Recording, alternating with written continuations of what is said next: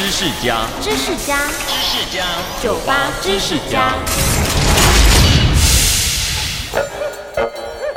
很多人爱吃杏仁果，口味咸甜酥脆，让人一口接一口停不下来。但你知道吗？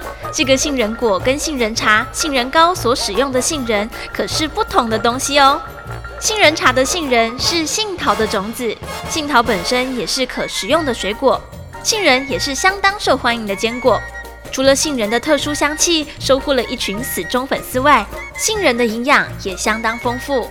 而我们常拿来当零嘴吃的杏仁果，真实的身份是扁桃仁，是扁桃树的种子。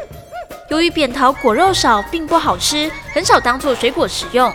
但是扁桃的种子却丰富饱满，经过处理后，反而成了最受欢迎的坚果之一哦。